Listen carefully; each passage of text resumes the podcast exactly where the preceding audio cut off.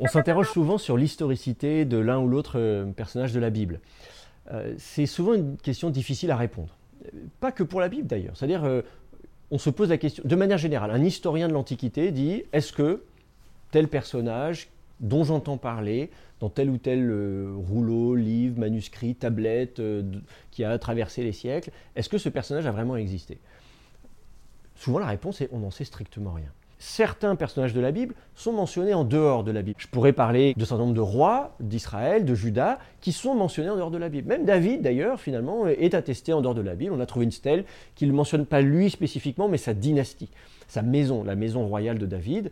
Euh, donc, on peut dire, oui, peut-être qu'effectivement il a existé. Mais même si David a vraiment existé, est-ce que ça veut dire que tout ce qu'on nous raconte sur le roi David est vrai, les deux épisodes qui racontent la façon dont il s'est retrouvé à la cour du roi Saül, d'un côté on nous dit qu'il est musicien, d'un côté on nous dit qu'il est guerrier, qu'il va euh, tuer le, géant Goliath. Est-ce que ces épisodes sont vrais? Surtout quand on sait que le géant Goliath, dans, le livre de Samuel, euh, à la fin du deuxième livre de Samuel, on nous dit qu'en fait c'est quelqu'un d'autre, c'est un des, des, guerriers de David qui a tué le géant Goliath. Donc on se dit, attendez, est-ce qu'à un moment donné, on n'aurait pas pris cette histoire du géant Goliath, on l'aurait attribuée à David, et peut-être c'est pas historique? Donc en fait, euh, même, si un personnage a vraiment existé, ça ne veut pas dire que tout ce qu'on nous dit sur ce personnage dans la Bible est historique.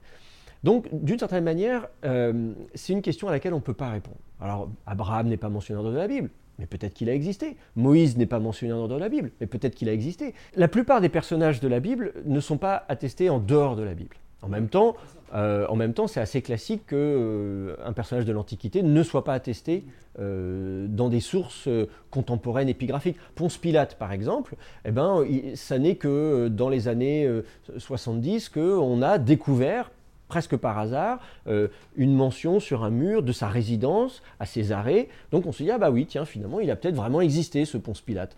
Mais c'est aussi parce que c'est un personnage qui avait une position d'autorité. Jésus, par exemple, euh, il n'avait pas de palais, il n'avait pas Donc je veux dire, euh, quand les gens disent mais est-ce qu'il a vraiment existé ou pas En fait, assez souvent, on n'a pas de mention contemporaine dans l'archéologie de ces personnages, mais ça c'est assez classique comme situation.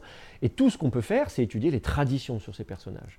Et donc, en tant qu'historien de l'Antiquité, on ne va pas pouvoir dire si Abraham a existé ou pas. Il n'y a pas de mention d'Abraham. Et même s'il y en avait une, Bon, est-ce que ça veut dire qu'il y a peut-être un homonyme Moïse, pareil. Son nom est peut-être un nom égyptien qu'on retrouve dans d'autres noms comme Ramsès, comme euh, le Msès de Ramsès. Donc, euh, on se dit, à la limite, même s'il a existé, est-ce que ça veut dire que ce qu'on nous dit est vrai ou pas? En fait, c'est là la limite des sciences de l'Antiquité et de ce que l'historien peut dire.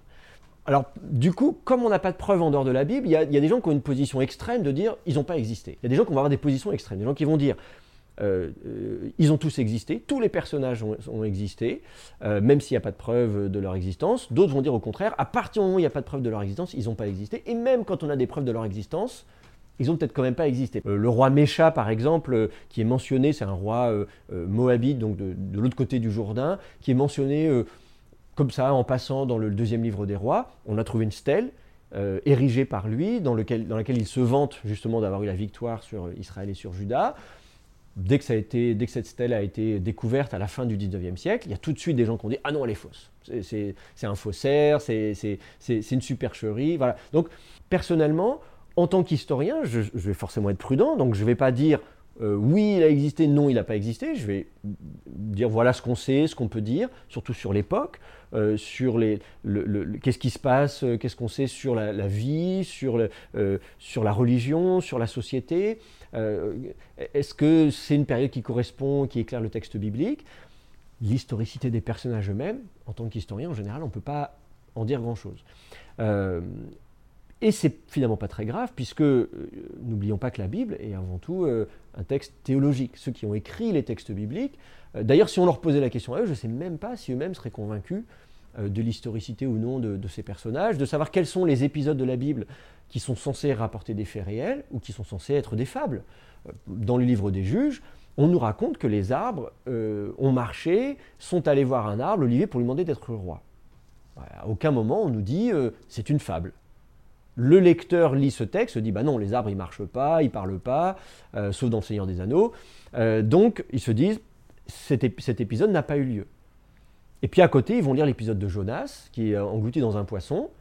Et là, certains vont dire pareil, non mais c'est pas possible. Donc, cet épisode n'a pas eu lieu. D'autres personnes vont dire Ah, mais si, si, si, ça, ça a vraiment eu lieu. En fait, c'est le lecteur de la Bible qui doit déterminer, parce que souvent le texte ne, précise pas, est-ce que ce qu'on vous dit c'est historique ou bien est-ce que c'est euh, fictif, est-ce que c'est euh, est, une fable, est-ce que c'est... C'est souvent le lecteur de la Bible lui-même qui va décider s'il estime que cet épisode est historique ou pas. Et bah, chacun décide pour lui-même, mais au final, quelle différence ça fait? Ce qui compte, que ce soit un récit historique ou un récit fictif, dans tous les cas, il a un message. C'est bien pour ça, quand on raconte une fable, quand on raconte une histoire, dans tous les cas, on a un message à faire passer. Et pour moi, c'est ça qui compte, c'est d'arriver à saisir le vrai message que l'auteur a voulu nous transmettre.